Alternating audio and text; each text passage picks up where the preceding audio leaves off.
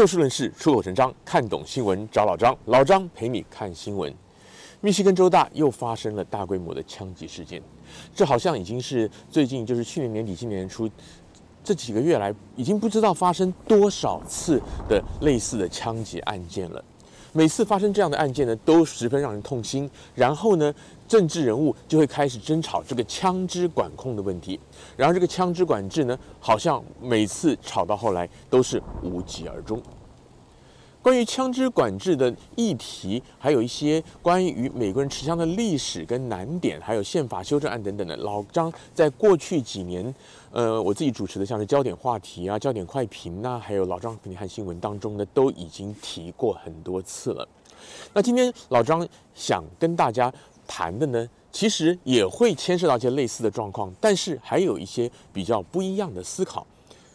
话说这个老张过去。在金门服兵役，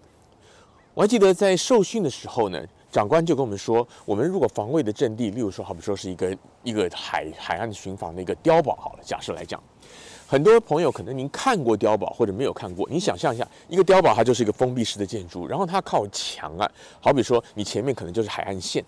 然后它就会有一个一个一个墙，它会有那个射口，就是你可以把枪伸出去打，那。以前老张记得教官或者说是长官或者班长，我已经忘记了 三十年前以上的事情了。那个时候就告诉我们说，因为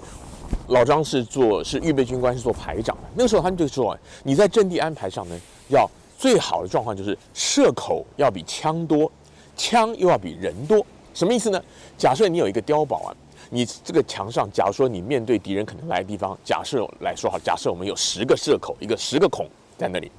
然后呢，你可能最好你有大概，举例来讲，八支枪，然后你可能只有五个人，那为什么要这样呢？首先就是你射口多的话，你随时你发现有敌人有动静从那边过来，你就你就拿了枪伸出去就可以打。其次呢，这个枪比人多，就是说你有别的枪可能已经摆好或者架好在射口上了，你除了你自己手上枪以外，万一你这个枪卡弹了，或者说是没有子弹的，或者说就近就抓一把枪就去打。所以射口比枪多，枪比人多。老张为什么要讲到这个呢？因为老张接下来要谈的就是美国现在的情况呢，就是一个枪比人多的情况。所以枪比人多呢，就是美国有超过三亿支枪，那美国的人口差不多也就三亿人左右。换句话讲呢，平均发下来，你一人发一支枪还有多的。这就是为什么这么多年来大家都在吵要控枪控枪。那很多人都觉得，特别是我们亚洲来的，好好比说老张台湾来的，哎，中港台各地来的，因为这些地方的枪都是违法的，就是一般民众是不能持有枪支，除非很特别的情况。所以我们会觉得说，为什么不干脆禁枪呢？那实质上禁枪有困难。第二个，第一个就是说这个宪法上有规定嘛。第二个就是这枪实在太多太多了，你三亿支枪，你要怎么禁？你不可能说下一纸命令没收。那这是不可能的，以美国的法制来讲是绝对不可能的。你即使说是要买回，例如说在我们加州啊，我们加州就有相关的一些，就是你愿意缴出这个枪来的话，你可以就是有的时候政府、地方政府，比如说旧金山市政府啊什么，会推出一些专案，你可以把这个枪 等于说你便宜卖，等于说你卖给政府，他给你一笔钱，然后你枪就交出去了，但是成效还是不彰。所以说呢，这个禁枪从根本上来讲就是一个大问题，因为美国是一个地方自治，等于说是每个州都像一个小国家，像古时候我们讲的那个诸侯一样那种概念。好，那这还不是最重要的，因为这个东西已经有很多很多人在讲了。老张今天想要提的就是，因为现在的政党两极对立，国家的分裂越来越严重，就使得这个控枪越来越困难。可能你会问，这个东西跟控枪什么关系？其实关系很大。我们在亚洲的朋友，好比说中港台，再举例来讲好了哈，我们会觉得说社会治安是一个很重要的事情，所以我们会联想到的，假设来讲，台湾发生重大治安事件来讲，那警察台湾常常有时候有些新闻有专案嘛，有没有扫毒、扫黑、扫黄，有没有常常会这样子？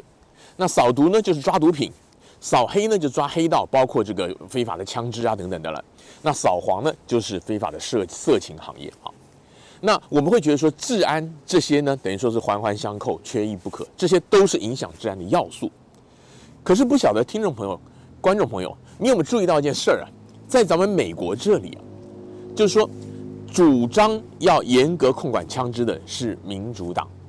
但是呢，对于好比说是民间持有像是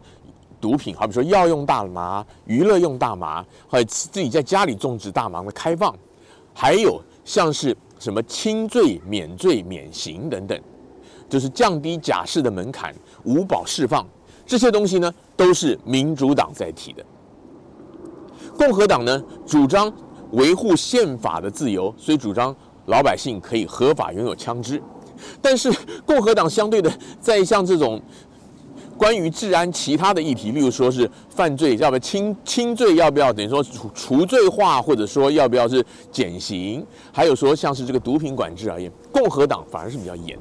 这是因为共和党他们走的是所谓的传统价值观的路线。那传统的价值观呢，就是道德观比较绝对，价值观比较单一，然后对于执法要求比较严格。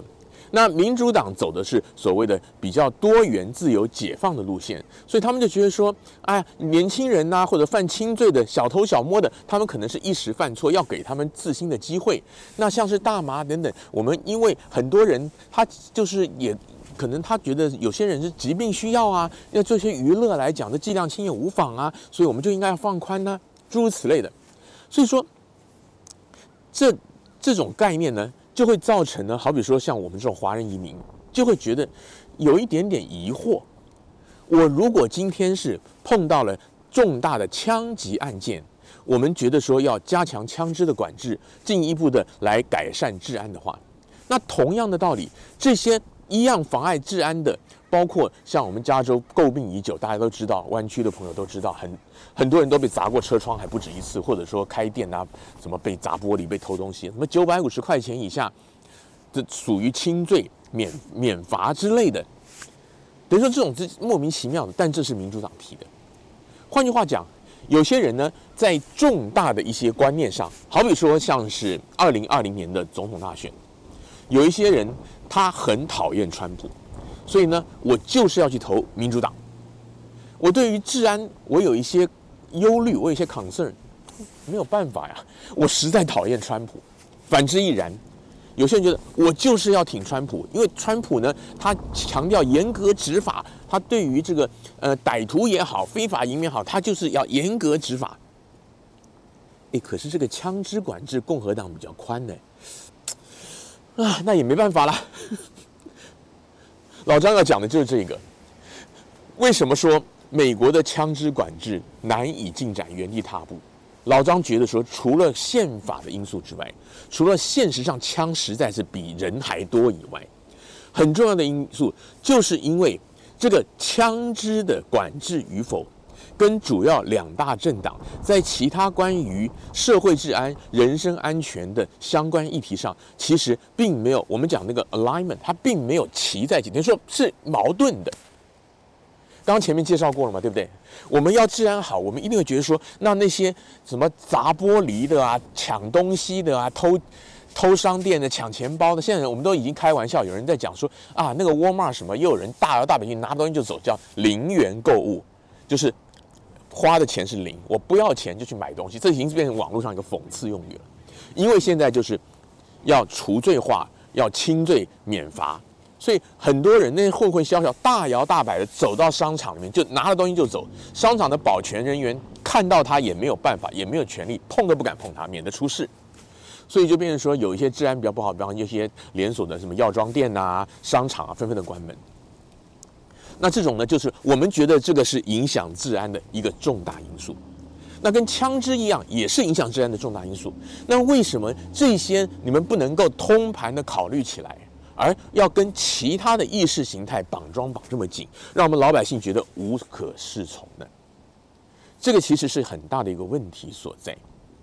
那当然，枪支管制的问题也很复杂，那枪击案件的发生也很复杂。因为其实像现在来讲，有不少的最近这几起重大枪击案件，持枪的人多半他都是合法持枪的，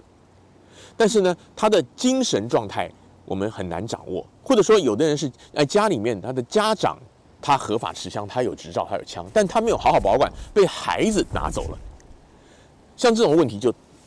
等于说牵涉的就更复杂了。所以说枪支管制呢，老张是抱持悲观的态度。当然，在周边那些配套来讲，像是加州，它限制那个弹匣的容量，像加州你买到的枪呢，例如说手枪，同样一把枪，一一把格拉克的手枪，你在可能在德州买，它可以装二十发子弹，在加州只能装十发。或者说，他把你买枪的这个手续变得很复杂，什么背景安全检查呀，还有说买子弹的那个数量啊、价钱，他把你搞得很复杂。但是呢，有没有办法真正杜绝这一类的不幸事件呢？是没有办法的。可能在某种程度上能够降低罢了。所以老张个人会觉得说，这一集的节目呢，还是没有办法带给大家关于这个主要的议题，例如说枪支管制，没有一个解法。但是老张想要提醒您的就是说，当我们在美国，我们在面对各项议题的时候，我们除了看这个议题的本身以外，也要思考有没有可能的其他配套，更要思考我们会不会碰到一个重大议题，然后听到有一些政治人物登高一呼，然后就热血沸腾的，然后变成了他们选举时候动员的工具，因为很多事情是配套的。如果你只是头痛医头，脚痛医脚的话，你很难让你全身都健康。这个 就让我们想起，很多人都觉得说，西医的科技、医药科技真的比中医发达，但中医是看整体。例如说，你今天，哎，你你可能胸口痛，他可能就会从你的那个饮食起居、生活习惯、工作压力开始问起，有没有睡眠好，有什么东西。那你如果到西医的医院呢，你胸口疼，他可能就是给你去照个 X 光，然后他可能就是找那个胸腔专科的人来看。他不太管你其他的部分，这等于是东西方文化的差异，这也是西方民主现在至少在我们面临这个两极极端对立的时候，发现一个重大的缺失。好，那面对这样缺失呢，老张其实也真的没有什么解方，再一次的强调说，我们在选举时候不要说呃只被。那个政客用一些让你热血沸腾的一些口号来动员。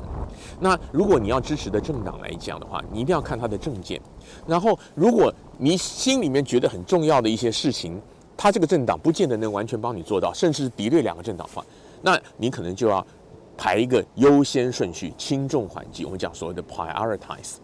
然后你看看，就你来讲，你觉得最重要的议题有哪个候选人，有哪个阵营，有哪个政党可以帮到你？那至于其他的部分，也许跟这个政党的政纲背道而驰，但是您还可以透过其他的方式，例如说，你写信给你选区的国会议员，告诉他们，我今天虽然投的是你共和党议员，但是我对于枪击案件非常的关切，也希望你们能够在这个方面下一点功夫，不要老是在高唱的什么宪法保障枪支等等。相对来讲，对于这些窃案或者说毒品，也可以写信给你选区的民主党议员，就是说，我很。赞成自由、多元、开放、平等的社会，但是对于一些犯罪、影响治安、影响我们安全的东西，我们也不姑息。唯有这样，当您在选举的时候，真的考虑到政策的重要性，并且也会跟您所在的选区的民意代表忠实的反映、强烈的反映，美国的民主才会有进步，社会对立被政党利用的情况也才会慢慢的减少。今天节目时间又到了，下一次欢迎您继续找就事论事、出口成章的老张陪您一起看新闻。